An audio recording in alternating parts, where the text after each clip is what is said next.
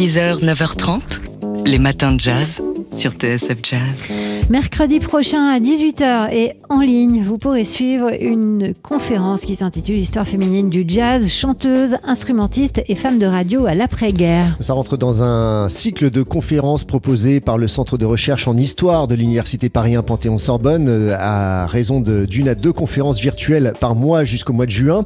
Et donc oui, cette histoire des féminines du jazz, des chanteuses et instrumentistes et fans de radio à l'après-guerre, ce sera mercredi prochain à 18h en ligne. Le conférencier, c'est Lucas Le Texier. Il est chercheur en histoire contemporaine. Il s'intéresse à l'histoire du jazz en France, à cette euh, période qui a été extrêmement importante hein, pour nous, Français euh, de l'après-guerre. C'est le moment vraiment où on, s'est approprié cette musique. Et euh, pour euh, préparer cette conférence, il s'est plongé dans les archives de l'INA afin de retracer les, de rechercher les mécanismes de transformation et de réception du jazz, ainsi que les mécanismes qui ont conduit à l'invisibilisation des femmes, surtout quand ça n'était pas des chanteuses. Et parmi ces femmes, il y en a une en particulier. Ouais, la pianiste Yvonne Blanc, dont nous parle donc Lucas Le Texier. Il y a une femme qui s'appelle Yvonne Blanc à l'époque, qui est une chef d'orchestre qu'on retrouve euh, à la radio d'abord sous l'occupation, puis qui se retrouve très présente à la radio à l'après-guerre. Donc euh, l'idée ici, c'est de comprendre pourquoi Yvonne Blanc finalement est considérée par les critiques de jazz comme l'une des représentantes de une expression qui les affectionne particulièrement à l'époque, elle qui, sont les orchestres commerciaux. Euh, Boris Vian parle beaucoup hein, d'Yvonne Blanc, finalement en l'attaquant très souvent à la fois sur son jeu, sa technique, le manque de sérieux de celle-ci, etc., etc. Et donc finalement chez Yvonne Blanc, euh, voilà, il y a le jazz qui est un outil du répertoire, mais aussi Yvonne Blanc qui s'insère dans euh, cette espèce de début d'industrie culturelle de l'époque finalement en tant que musicienne de danse. Donc, qui d'ailleurs crée aussi une structure concurrente à l'époque au Hot Club de France, c'est intéressant, qui s'appelle le Jazz Club français, qui aussi fait des séances radiodiffusées, qui accueille des orchestres également de jazz, etc., etc., et qui est en 1958 l'une des organisatrices également du Festival de jazz de Cannes. Donc on voit finalement que malgré toutes ces tensions-là, elle joue du jazz, c'est une, c'est une personnalité qui s'insère vraiment dans la prise en charge de cette musique en France. Voilà, Lucas Le Taxier, donc, qui donnera une conférence mercredi à 18h sur le site isor.hypothèse au pluriel.org. On va vous mettre cette adresse euh, dans la page du jour des matins de jazz. Il faut vous inscrire auparavant. Euh, thématique donc de cette conférence en ligne Histoire féminine du jazz, chanteuse, instrumentiste et femme de radio à l'après-guerre en partenariat avec l'INA. 6h, 9h30, les matins de jazz. Laure Alberne, Mathieu Baudou.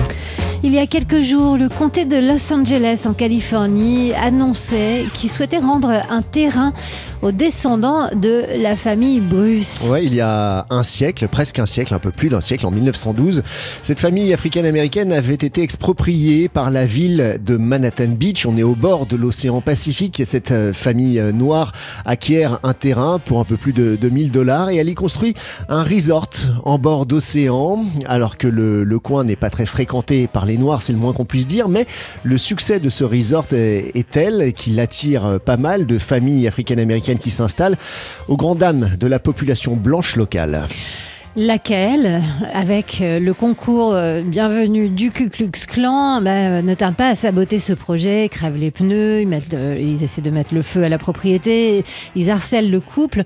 On est euh, dans les années 1910 hein, et en 1924, la ville de Manhattan Beach exproprie la famille au motif que le projet de construction d'un parc au bord de l'océan bah, n'est pas le bienvenu. Non, la ville veut construire un parc ah au bord de l'océan donc la ville exproprie la, famille. Et pourtant, le parc ne verra le jour que 25 ans plus tard et on soupçonne fortement la ville d'avoir lancé officiellement les travaux de ce parc par peur de représailles judiciaires. Le projet a traîné, c'est le moins qu'on puisse dire. Et aujourd'hui, donc, le comté de Los Angeles souhaite rendre ce terrain aux héritiers de la famille, une propriété qui a désormais une valeur évaluée à 75 millions de dollars.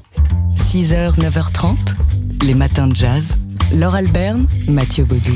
C'est une conférence qui va se dérouler en ligne mercredi prochain, le 21 avril. Ouais, c'est sur le, site euh, du laboratoire de recherche ISOR, c'est le, centre de recherche en histoire de l'université euh, Paris 1, Panthéon-Sorbonne. Une, euh, une, série de, de conférences qui s'intéressent à l'histoire féminine du jazz, chanteuse, instrumentiste et femme de radio durant l'après-guerre. Alors, l'intervenant, c'est le chercheur Lucas Letexier qui, prendra la parole. Donc, il est chercheur en histoire contemporaine et il s'intéresse à l'histoire du jazz en France à cette période charrière de, l'après-guerre. il, il, a, pour préparer cette conférence, il s'est plongé dans les archives de l'INA pour retracer les mécanismes de transformation et de réception de cette musique venue de l'autre côté de l'Atlantique. Alors avec euh, des femmes en radio, oui, ça, surprend dès l'après-guerre, euh, des orchestres dits commerciaux, des orchestres de danse, euh, ce sont des domaines où les femmes diffusent activement le jazz, chose qu'on ne sait pas forcément. un domaine qui tend aussi à les invisibiliser et à relayer, à, les, reléguer euh, à cette unique euh, de chanteuse. Et pourtant, il y avait des instrumentistes. Oui, bah, c'est tout l'objet de cette conférence, de dire, de, décrypter les mécanismes qui ont conduit à l'invisibilisation de, ces artistes jazz femmes ou de ces artistes, de ces animatrices radio qui ont contribué à populariser le jazz. Il y avait, oui, des instrumentistes femmes comme Yvonne Blanc ou encore Freddy Alberti. Et le, le, propos de cette conférence, c'est aussi de, de dire que d'arrêter de, euh, bah, systématiquement, quand il y a une femme qui joue, de souligner que c'est une femme, mais de souligner surtout son talent. On interroge la construction de la masculinité, de la féminité, euh, la subversion de ces constructions, les modes de représentation, euh, certes masculinité, féminité, mais pour aussi se pencher sur toutes les identités qui ne sont pas finalement dans ces deux champs-là, hein, queer, transgenre, non binaire. Donc il faut, il faudra de toute façon, enfin pour faire une histoire des, femmes dans le jazz, il faudra dépasser euh, simplement le fait de faire une histoire des femmes talentueuses, de repérer les femmes talentueuses, parce que finalement il y a d'autres logiques, euh, que ce soit les logiques de genre, de race, de classe, d'identité. Il faut essayer, voilà, avec le chercheur, de, de finalement euh, faire des ponts entre ces notions-là pour essayer de comprendre au mieux comment aussi on a écrit l'histoire du jazz et pourquoi aussi ces femmes ont été soit traité de la sorte, soit visibilisé. Et puis au-delà de ça, euh, voilà, étendre ce champ-là finalement également aux hommes et à d'autres et à toutes, à toutes les identités qui sont euh, présente aujourd'hui dans, dans, le monde du jazz. Voilà, donc enfin, enfin, euh, on va parler de jazz euh, sans cette fameuse expression euh, de jazz au féminin, en mettant en avant quelques artistes qui émergent. Enfin, on va s'intéresser aux questions de genre, donc dans le jazz. Une histoire féminine du jazz, chanteuse, instrumentiste et femme de radio à l'après-guerre, c'est donc le titre de cette conférence qui aura lieu à 18h le mercredi, donc 21 avril. On va vous mettre le site, euh, le, lien euh, sur notre site tsfjazz.com. Le lien, c'est isor.hypothèse au pluriel.org. C'est compliqué. Hein. Polka. Chaque photo a son histoire. Comme tous les vendredis, on parle photo dans les matins de jazz. Aujourd'hui, c'est avec vous, Dimitri Beck, directeur de la photographie chez Polka. Et euh, vous évoquez euh, cette photographe dont on a appris la disparition cette semaine, June Newton. June Newton, Alice, Alice alias Alice Springs, c'était son nom de photographe. Alors on a choisi à la rédaction une photo aujourd'hui où elle est aux côtés de son illustre mari Helmut Newton. Ils sont à l'hôtel Volney à New York en 1972. Le couple est dans sa chambre d'hôtel. La scène doit être de nuit. Il y a un éclairage euh, avec les lumières d'ambiance. Il y a un vieux poste de télévision allumé à gauche. Au centre de l'image et en arrière-plan, Helmut Newton, tout en silhouette devant un halo de lumière, est en train de prendre la photo. Donc le visage est caché par son appareil et celle qui prend la lumière sur cette photographie, c'est June Newton. Elle est à la droite de l'image. Dans cette image, elle est fascinante et prise dans ce grand, ce portrait est pris dans un grand miroir de la pièce. Alors, ambiance énigmatique de cet instant saisi.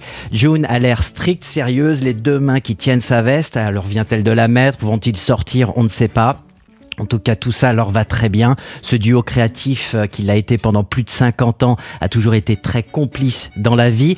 Elle n'a pas toujours été dans l'ombre de son mari puisqu'elle était donc illustre photographe et elle est devenue photographe au pied levé, figurez-vous. Peu de temps avant cette photo, un jour de 1970, lorsque Helmut Newton avait attrapé une grippe et avait envoyé sa femme sur une séance photo euh, pour le remplacer pour prendre une photographie d'une marque de cigarettes. Là est née Alice Springs, du nom d'une ville du nord de l'Australie, d'où elle était originaire. Elle, euh, comment elle s'appelle? June Newton, exactement. Et donc euh, voilà, ces portraits, eh bien on la connaît parce qu'elle a réalisé de nombreux portraits pour des magazines de mode, de la pub, des nus et des modèles. Beaucoup de la jet set internationale. Elle avait une approche intimiste, une puissance. Il y avait une vraie puissance dans et la présence de ces, de ces modèles, tout en simplicité, très directe, franche. Alors il y avait Yves Saint Laurent, Catherine Deneuve, Nicole Kidman, Madonna, Karl Lagerfeld et même les Hells Angels. Et oui, c'est c'est rock ça. eh bien voilà, Helmut Newton disait d'elle, elle préfère elle préfère photographier sans détour les personnes pour qui elle éprouve de l'intérêt ou de la tendresse. Ses portraits sont totalement innocents. Les rares fois où je l'ai regardé travailler, j'ai été sidéré par son absence de manipulation, par la façon dont elle se fondait dans le décor pour s'effacer totalement. Alors voilà, en ce printemps, eh bien, Alice Springs s'est envolée, s'est effacée pour toujours, reparti rejoindre son complice, qui l'a fait d'elle aussi une muse mais qui a su reconnaître, comme sur cette image, que c'était une femme à part entière, très forte et une grande photographe. Polka. Chaque photo a son histoire. Et cette histoire, c'est Dimitri Beck euh, du magazine Polka qui nous la raconte aujourd'hui, directeur de la photo. Euh, Dimitri, vous êtes venu avec quelques nouvelles du monde de la photo aujourd'hui. Et oui, à noter dans vos agendas, et eh bien dès à présent, l'ouverture du centre de la photographie de Mougins dans le sud de la France. Il ouvrira ce centre le 3 juillet. Il est consacré à la photographie contemporaine et dédié donc à la, à la photographie contemporaine euh, vraiment vivante. Et là, sa première, la première invitée une photographe espagnole, Isabelle Munoz. Tout l'été, donc, olé. À noter aussi dans vos agendas l'annonce des, des rencontres d'Arles qui vont se tenir du 4 juillet au 26 septembre. Enfin, on espère que ces fameuses rencontres vont avoir lieu et qu'on va pouvoir y participer. Et en vrai, exactement très important. Alors, il y a de nombreux thèmes identité, fluidité, émergence, atlas. Bref, tout un programme, comme on dit. À suivre aussi et à voir un hommage rendu à Raymond Cochetier, ce photographe français décédé le 22 février dernier à 101 ans. Et oui, c'était un bel âge eh bien, on, connaît pas toujours son nom d'ailleurs, mais ces images, nombreuses de ces images sont célèbres. Euh, il a été photographe de plateau de la Nouvelle Vague de 1959 à 1968 et il est le mythique auteur des photographies du film À bout de souffle de Jean-Luc Godard, mais aussi Jules et Jim, Les 400 coups, Lola, Cléo, de 5 à 7 et Baiser volé. Il a documenté euh, la, Nouvelle Vague en photo. Et qui a gagné le World Prize, le World Press euh, Et voilà des nouvelles du monde du photojournalisme pour changer de registre. Donc c'était la 64e édition du World Press Photo qui ont été annoncées hier. Différents lauréats, différentes catégories. And the winner is Mats Nissen, un photographe danois, pour son image touchante d'une embrassade entre une infirmière et une, une dame âgée en pleine pandémie de Covid à Sao Paulo, au Brésil. Et ça, c'est une actualité effectivement qui nous concerne tous encore aujourd'hui. Ces deux femmes, euh, une photo très touchante parce que ces deux femmes sont séparées par un immense plastique. Voilà, et donc euh, le jury a, consacré cette photographie qui était euh, pour eux un symbole d'espoir pour nous tous, l'humanité. Polka. Chaque photo a son histoire.